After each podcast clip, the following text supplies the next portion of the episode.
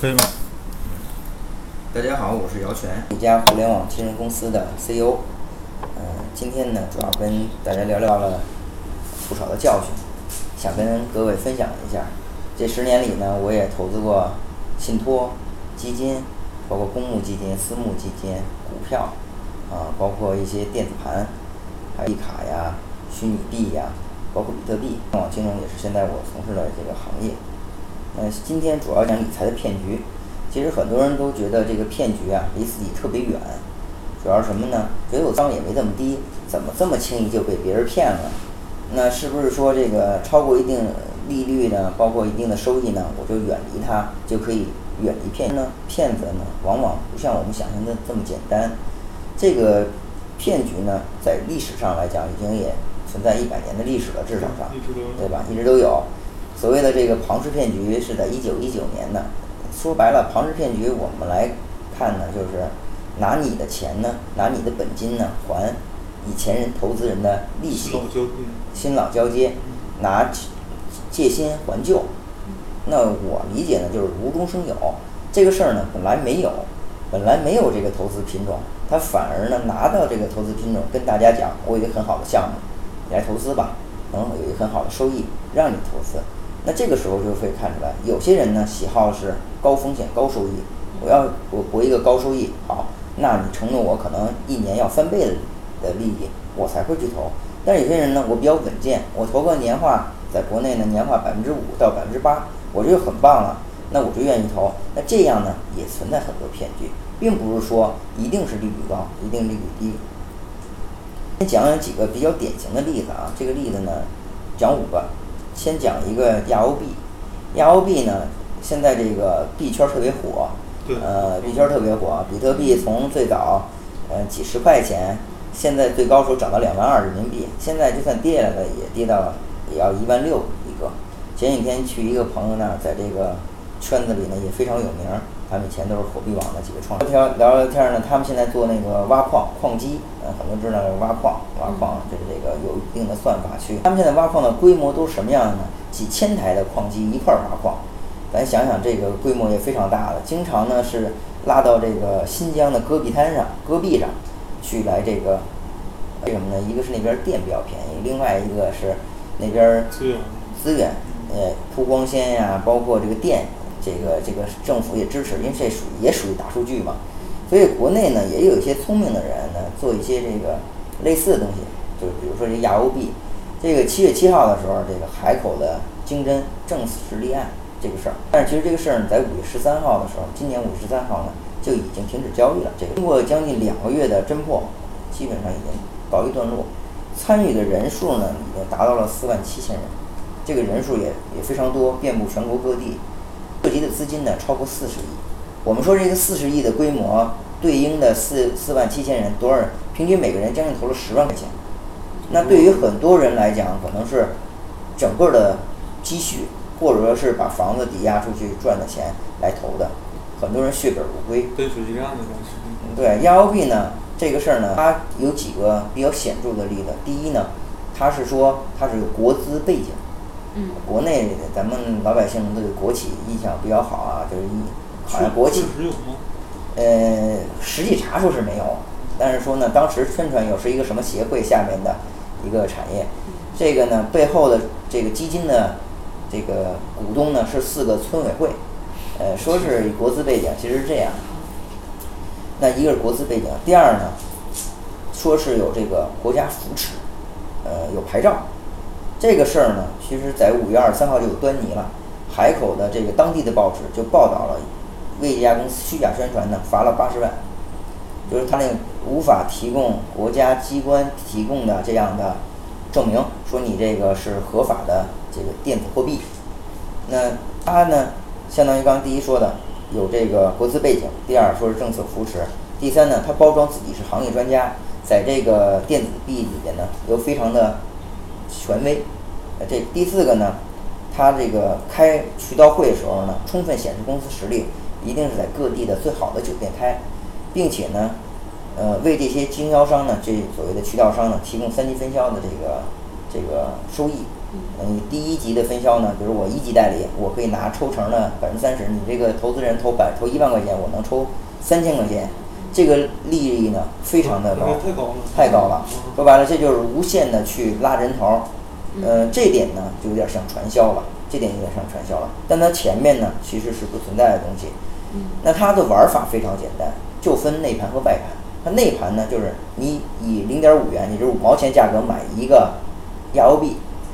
每天解冻一部分，二百五十天解冻完毕，给你多少钱呢？给你两万两千五，就一万块钱给你两万两千五，相当于利润达到多少？一百百分之一百二十五，年化来讲呢就超过一百五了嘛，因为它只有两百五十天，那这个数也挺好的，二百五啊，就我觉得这也是给大家做了个局，暗示暗示。这个内盘呢，就是给那些不愿意去操作的人。就是你来了钱，我就不管你了。你到了二百五十天呢，你钱全全可以解冻，比较简单。这种理财的性质是简单粗暴，比较简单。第二个呢是外盘，外盘什么？就类似于股票，但是它是二十四小时交易，就是那种 K 线图啊。你可以，比如说我五毛钱买的，我我解冻完了，我现在拿到手了，变成一块五了，我卖，现在变成两块六了，我就卖了。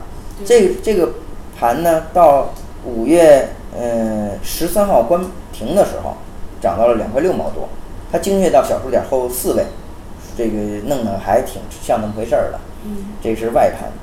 那这个呢，投资人呢，当时在五月份时候停牌的停停止交易的时候呢，好多人抱有幻想，觉得也就是简单的一个检查。在今年，在一六一七年一月份的时候，也经历过一次短暂的停牌，呃，短暂的检查，没有任何事儿。哎，这一次呢，很多人还抱有侥幸心理。现在有大家有有兴趣的可以看看百度贴吧，百度贴吧还有很多人在讨论这个事情，还有很多人在说公安不应该介入啊，不应该去打击啊。如果他们不打击，我们这钱就回来了。我觉得这个事儿呢，嗯，我觉得这个不对，这样的想法是不对的。那些钱还是从别人，市场就是不合法的。那在这个事情上，我们发现一个特点。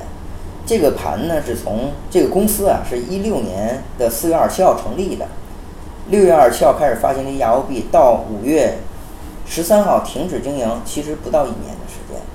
现在呢，国家的监管层呢，包括这个呃经侦呢，是主动出击，不像过去说你出现问题暴露出，比如说你对付不出来了，你你说你钱。要不然出现群体性事件的时候，他再去管理。现在不是了，现在主动出击。我觉得这个是我们向这个法治这个进化的一个非常好的一个过程，就是应该是这样，主动打击这些不合法的东西，让老百姓的钱呢，辛苦钱呢拿回来。那这个呢是，呃，比较明显的一个叫亚欧币的事儿。第二个呢就是易租宝，这易租宝呢是在互金行业呢，当年呢 P2P 行业呢也算是风风起云涌，因为这家公司呢是从一四年七月份上线，到一五年。十二月七号停止经营，短短的一年不到一年半的时间，在行业排名当时累计成交额排第四名，就是非常的厉害，全国第四，仅次于像什么陆金所呀，什么什么红岭创投啊这样的，而且他从一个安徽不太偏偏僻的地方呢，把整个总部搬到北京，非常高调，在央视也也投广告啊，包装的很厉害。他呢，投资人数呢将近九十一万，这个数量呢比刚才说的亚欧币还要多。这个总共成交额呢是七百四十八个亿，代收呢是多少呢？七百个亿，就说这七百个亿回不来了。他拿这钱干什么了呢？就是这个从这个现在公开的信息得到，他是去东南亚开个银行，哎，我看那个那个还写的还走私军火，这个我就不知道了。这这个事儿呢，这个。还购买豪车呀、豪宅呀，类似一些事情，大量的去挥霍。但是易租宝这事儿呢，曾经就把自己号称为 P2P，他做的叫这个叫融资租赁的权益转让。嗯。从这个政策来讲，其实是扶持融资租赁的。你在买不起这个设备的时候，我把它租给你，你可以去，比如说挖掘机呀，比如说你是一些运输设备，其实是对实体经济是有帮助的。这个产业我认为是好的，但是呢。它并没有这么多产品，很多时候呢都是买的这些公司的信息来进行包装，虚假的一些产品。假资产。假资产。呃，易租宝事件呢，基本上对 P to P 行业基本上打掉了半根命。一半的这个很多人谈 P to P 啊，就谈虎色变。所以现在我们现在做互联网金融的行业的人呢，其实有些人还是比如说你购买个东西啊，给你分期，其实就属于 P to P。但是呢，都称为互联网金融，也越来越合规了这块儿。易租宝的产品呢收益率并不高，它提供的产品是三个月到十二个月的产品，可能九个月啊这样的产品，收益率从百分之九到百分之十四点二，在一五年的时候并不算高，现在行业利率下降了呢，现在呢可能看着还相对来讲有点高，但在那个时候不算高。那这个时候呢，我们看到很多人的钱呢是什怎么进来的呢？当年易租宝呢挖了大量的银行的理财经理或者是那种大堂经理。很多用户都是从银行可能转过来的客户，直接带过来的客户，影响了很多用户，因为他这个收益率呢比银行呢稍微高一些，嗯，那有一定吸引力，但是又没有像刚才说的押 O B 那么高，说让人觉得是个骗子。又有这个熟人关系，又有人熟人关系，说我这个银行带走资源，对呀，银行经理都去了，我还我还对呀，对呀，我我原来认识一个是在这个信托公司的。干了新公司干了好多年，后来去易租宝做培训师。哎，我我当时就挺诧异的，我说你去易租宝干嘛去？易租宝我觉得就有一定问题。当时大概是在一五年十月份的时候，还没有出现真正的问题。那时候我觉得易租宝，他的债权野蛮发展的那个看着就对，他挖人的方式呢是工资至少翻倍。你原来工资一万，现在给你两万到三万，两万不来给你三万，基本是这样。所以很多人经不起这个诱惑。这是在互金行业当年比较有名的这个。骗局。第三个呢，就是这个泛亚。泛亚呢是做贵金属交易的，金就是这个在云南地区也非常有名的一家公司。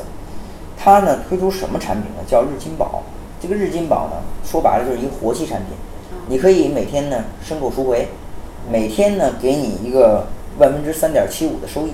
其实万分之三点七五收益并不是那么高，你折成年化呢只有百分之十三点六九。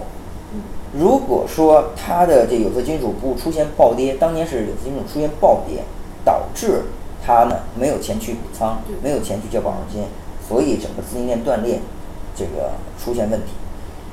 退一步讲，如果说这个大宗商品没有出现暴跌，它可能就赚了钱，而且赚了还挺多的钱的。我这块儿也提醒大家啊，就是一个呢，所有推出活期产品的，如果它不是银行，也不是货平基金。比如说，大家说余额宝，余额宝其实就是货币基金，哎，天弘基金的货币基金，这个呢，像类似这样的产品之外呢，千万不要投资活期产品，因为活期产品理论上的风险太大了，一旦出现资金链断裂，就会整个的一个清盘崩盘。另外一个提醒呢，就是大宗商品不要去参与，就是我们说的这个期货。期货产品就很多，比如说什么大豆啊、豆粕呀，什么是原油啊，都不要去参与。一个呢，它是本身就带杠杆的，就带杠杆的，一般一比十啊，甚至还有更高的。那这个这个东西国家是能调控的，对。即使你有专业的投资团队，你这也不敢保证说我不碰到这种暴跌的情况，因为它是全球联动。比如说中东地区打仗了，你原油。你你原油就会出现大幅的波动，对吧？那黄金就会出现问题，所以这种情况下我们都不可预期的，而且它是全球挂钩的，所以我们尽量在这个投资的时候不要去轻易去碰期货，有很多这个专业的人也不会去做期货。第三个呢，就是最近比较火爆的就是这个巴铁。巴铁不是那个咱们的好哥们儿巴基斯坦啊，这巴铁是在秦皇岛那个，对那个走在地面上的一个大型的，这个叫什么地高铁还叫什么铁？反正这个这个东西呢，嗯，还上过《时代》杂志的封面，封面，而且还说是当年被评为他在一一年的时候被评为一零年五十大最佳发明，嗯，我觉得这个连老外也被骗了啊。就被忽悠了，所以说咱们老百姓被忽悠也也挺正常的。其实这个说这概念啊，六九年的时候，在美国就有人提出过类似的事情，就相当于汽车在这个地面通行，这个铁高铁呢是跨起来，跨越是在那个小轿车上方，这个这个运行。那这个呢，中国呢当时包装了一个叫空中巴士，呃，这个总设计师叫宋有洲，还申请了这个国家专利，但它这专利啊，不是那种。真正的专利，它是这个食用包装专利或者叫外观专利，它不是真正是这个技术专利，这个还是有很大区别。确实也叫专利啊。嗯，现在这个公司倒闭了呢，很多人说这个人只有小学毕业文化，但是我觉得这事儿不能这么讲啊。有很多人可能确实没有上过什么大学，但是人家脑子很好。我觉得这个并不是主主要原因。我觉得这个事儿本身呢，它就存在一些这个天然的问题。当时还说在门头沟要建一个一百六十九公里的一个打铁项目，据说啊还要走出国门。嗯，华这个背后运营公司叫华银凯莱，这公司呢原来跟我们公司在旁边，我们还同事原来就那公司出来的啊。这个华银凯莱，它的收益也不高，它的产品是三到十二个月产品，收益率百分之八到百分之十二。嗯，也不高。这个项目融资。对，这个项目融资，然后做成产品。做成产品，说我这项目是投在巴铁项目上。实体项目。实体项目，这个项目呢是 PPP 项目啊。嗯。PPP 就是三 P 项目，不是那个很多人打屁股不是那个项目，是政府社会资本合作，就是公共基础建设一种项目运营模式。嗯。这个模式呢是鼓励这个私营企业、民营啊与政府合作，所以是国家推行的一种模式，PPP 项目支持的项目。华阳凯莱呢？这个当时在北京也挺大手笔的，在这个地铁车厢还有站台呢，投了两千万广告费。嗯，也是在理财公司来讲算是很多了。它吸引用户大部分都是线下的中老年人，其实这个也挺道德的。我每次看到拉中老年人去投资的人，我都觉得不道德。一个是这个，另外一个插一句啊，另外一个就是当时对校园贷。我对校园贷呢的看法就是，如果说是给学生做贷款、交学费的，或者购置这个这个，比如说你去留学的课程的，比如新东方这种课程的，我觉得是一个很好的事儿。但是现在很多做的什么，就是叫买产品去分期，买的是产品，比如你买一手机，你买不起 iPhone 七，但是我喜欢，就我帮你买。我觉得这种方式是一个非常不道德的事儿。所以在今年大概。六七月份的时候，已经全面禁止校园贷这项业务。其实我在两年前我参加节目的时候，我就说过这个问题，就是我认为是非常不道德一个事儿。那没有那个消费能力，对，不要刺激的消费。他们讲这个事情风控非常简单，怎么风控呢？我压他学生证，我有他父母电话，我有他的指导员，就是这个学校的教导员电话，其实威胁的方式。这种方式呢，变相威胁，变相威胁。你不还我钱，我就对，我就不让你毕业，去学校接，对，学校闹事儿。我觉得这个呢是一个呃非常不好的事儿，这是老年人群体，我觉得这都不适合做理财的群体。他怎么吸引中老年人啊？签一万块钱就是投资。你说，你说，你说叫一声大妈大爷，你说你一万块钱没有，是不是？就是你抹不开这个面子，可能就投了一万块，尝到甜头呢，可能投的多了。他在搞一些会销，投五十万，给你年化百分之十五的收益。你想，哦，我收益比原来。百分之十二最高，现在一下变成百分之十五，多百分之三呢。另外呢，还送你礼品，送你一个电饭锅呀，送你一个吸尘器呀，小恩小惠。这个呢，吸引老年人。组织旅游的。呃，还组织旅游的，嗯，这个采摘的我知道组织。这个呢是华源凯莱，我们说的这巴铁项目，我们说这 PPP 项目，类似于这种大规模建设的，也不用，呃，也要留个心眼儿，也不要想象说我，我就可以。安全的，政府支持的，我觉得安全的，而且这还有专利，还有曝光过很多，上过《时代》封面，这个事儿呢，那广告也很厉害。我觉得这个事儿呢，也要留个心眼。呃，第五个呢，就是《叶问三》，大家知道《叶问三》就是那个甄子丹，甄子丹演那个，当年爆出这个票房造假，说这一个电影院这个呃一个厅里边儿总共也没几个人，说是。全满满座儿，当时做票房造假。那那钱票票钱？他呢，这个老板呢，嗯，也是非常有有本事的一个人啊，就是我，嗯，是这个，呃，叫施建祥。这个人呢，在香港有多家上市公司，而这个人呢，孩子做什么满月酒啊，都是一线大明星去参加什么哎呀，这个人还是什么圈内对圈内很有名。嗯，这个人呢。嗯，大家有兴趣可以搜一下啊，这个百度百科上也都有非常非常的全的一个信息。从零五年这个人就在就是什么中国十大工商英才，这也非常厉害。他这个人呢是什么文化管理协会副主席，中国电影基金会副会长，这个上海快鹿投资董事局主席。现在说的呢，就是快鹿和当天，嗯快鹿财富和当天财富。当天财富呢，我有一次坐高铁从上海回北京，那小桌板上啊全是当天财富的广告。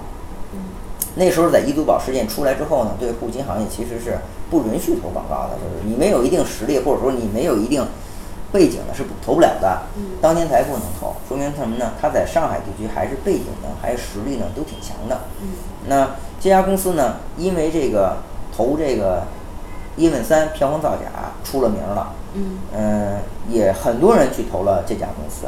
这家公司呢，其实这个投资收益率呢，也也也也不高，也不高，就是最高百分之十二收益。嗯所以呢，它吸引用户呢，怎么讲呢？你看我这个产品是投资叶问三，你看多棒啊！嗯叶问一、叶问二都非常成功，甄子丹也一线明星，是吧？有有保障的。哎，用产品呢吸引你，你看我收益百分之十几、百分之几、百不到百分之十、百分之八到百分之十二，这个我一般人来讲觉得也挺挺正常、挺理性的。收益上看，对，挺理性的。然后呢，造假这事儿呢，其实当时，呃，我当时听到这消息的时候，我觉得就是同行业人黑人家，那这是同行业黑人家。你说，比如说你票房好，我我觉得我看不下销去。售额，对，销售额，对，我觉得假的。也不能做，后来呢，这个票方承认这事儿了，认认可了金额呢，自己自购票票房达到五千六百万。其实这事儿呢，他自己敢承认五千六百万，呃我想呢也应该不止这个数，应该保守是达到这个数。那这个事儿呢，也也是当年郎咸平呢，嗯、也牵扯进去了。郎咸平也给他讲过、推荐过，在他的线下的这个会呢讲过，推荐过这家公司。但是这事儿出来危机之后呢，郎咸平就在微博上发信息，跟他说跟没有任何关系，也不存在任何的事情。其实我想呢，嗯，像这个郎咸平这种的经济学家啊，他都属于要出台赚钱的，是有明码标价的啊，对吧？这我觉得这个也可以理解对战国是战国，但是呢，你说你说这事儿跟他有多大关系？我觉得也没多大关系，嗯就跟那个明星代言一样。对啊，是对，我突然想起有一个有一个更多的事儿，就是当年那个有一个造林，啊那个百百亩大造林那个事儿，也是涉及一个明星，还是我特别喜欢的一个明星。这事儿我就就不说了还有很多对很多人都是参与过，就是当过明星，当过明星代言，认为明星代言也也挺难的，也没什么能力去分辨这些问题，对吧？这个事儿是，我倒不觉得真正有多大的呃问题啊，咱们还是得自己擦亮眼睛，不能光靠明星去去代言啊，这个这是我想说的。今天这几个呢，都是比较代表性的，那我们稍微回顾一下啊，一个是亚欧币，嗯亚欧币呢是是宣传这个电子货币，嗯国家支持电子货币，又傍上了这个比特币这个火爆行情，嗯那它推出呢，也是有一定的市场人群，定位非常准确。嗯第二个呢，就是这个刚才说的易租宝，易租宝呢做的是融资租赁的项目，嗯并且呢，他说做东南亚银行，那，这个这个东南实体经济也是做的，也是说的很有声有色。第三个泛亚呢是做这个这个贵金属交易，它也有交易所，在云南地区也非常有名的一家公司。泛亚也是在行业内也算是比较大做贵金属交易的。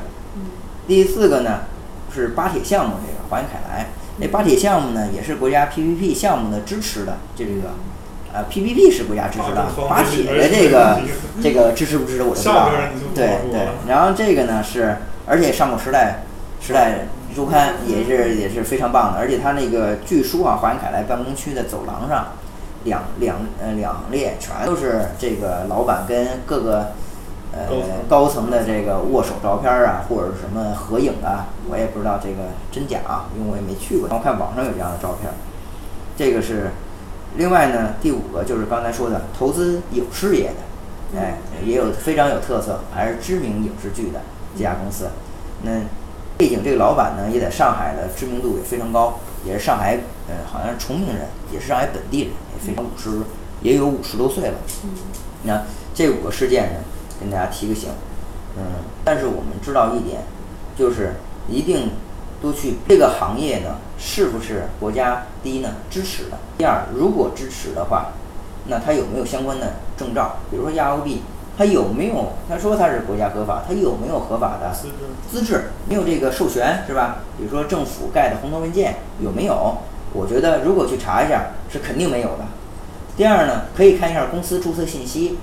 如果这家公司成立非常非常短暂，并且呢，它的叫他所宣称的国资背景，我觉得就一定要敬而远之。如果我们发现它确实也有国资背景，我们一个个要去查一下这国资。哎，就跟刚才说的，它这个国资背景只是四家村委会入股的一家基金。你说，就算你出问题了，你这个这村委会怎么着？这村委会能给你兜什么底呀？是吧？能能怎么帮助你？给你帮助你对吧？那再说说这个这个巴铁这项目，它这个环凯莱这个呢，呃，这个概念很好，但是呢，实施难度非常大。嗯我们其实考虑一下，如果这个车在路上走，第一，你有桥就走不了，对吧？你高度太高。第二，如果出现交通事故，嗯怎么办？救援有没有难度？对你这个可能造成了这个，比如说这个车体的倾斜、损毁，这个包括地面铺铺轨道，都会影响很多事情。其实我们多一些想法，多一些判断，还是能发现问题的。嗯这个是另外这个电影儿，电影儿的口碑呢，我们有一个很好的一个网站叫豆瓣儿，对吧？豆瓣儿电影儿我也挺喜欢的，这反正是也是非盈利的啊，豆瓣儿啊，我也挺喜欢看它那评分儿的。大家其实看看这评分儿就知道它票房的情况，靠谱不靠谱？你看那个《摔跤吧，爸爸》那个就特别好，对吧？评分儿特别高，我相信票房也不错。它不用宣传，我也觉得不错。有些有些呢，你你看它那个评分就非常低。我想呢，这个大家也知道，他这个如果一家公司不诚信，那他如果能有造假这事都做干不出来的话，他的产品也不要相信，而这个就多一份心眼儿。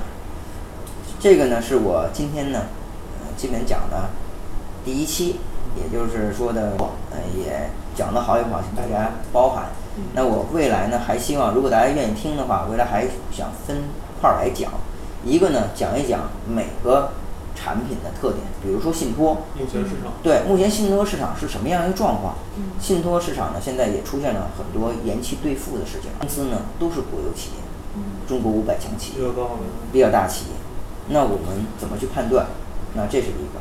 第二呢，互金那么火，互金行业那么火，何去何从？国家呢也是希望它更好，嗯基本上整体的是让它合规化。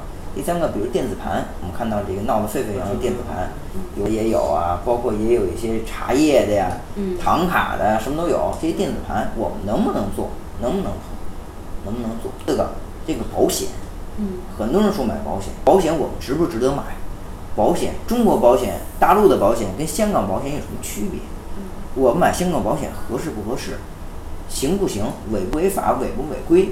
钱出得出去，出不出去？买国内保险的话，我分阶段、分年龄阶段，我买什么样的保险？这些呢，后面我都会讲。那另外呢，针对不同年龄、年龄段，那我该买什么样的产品？我该体验什么样的理财手段？我该配置什么样的资产？这些呢，都是我后续要讲的话题。嗯，那这期就到我旁边儿啊，那个跟我也也一起聊聊天儿，因为我他们说呢，这个希望呢大家喜欢。行好，谢谢杨哥。嗯